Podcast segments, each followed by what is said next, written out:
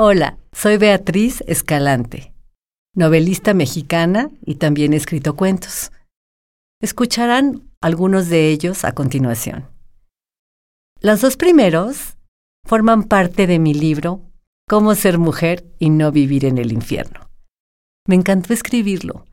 Cuando comencé las historias me imaginaba que yo era una psicoanalista y que cada mujer me contaba su vida y entonces yo escribía la parte climática, que fue la que quedó dentro de este libro.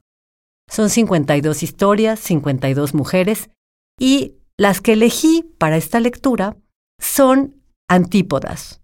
En una, la primera, la mujer odia la idea de tener un marido y de casarse. Y en la segunda, no hay nada mejor que un marido.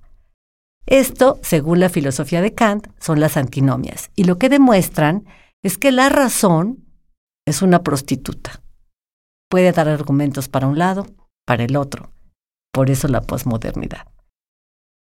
Y finalmente, me encantará que me acompañen y que difundan estos cuentos, que la gente escuche la historia de la pintora y su modelo, y también de otro cuento que quiero mucho y que me conmoví durante la grabación, se llama Luna de miel en cuarto menguante.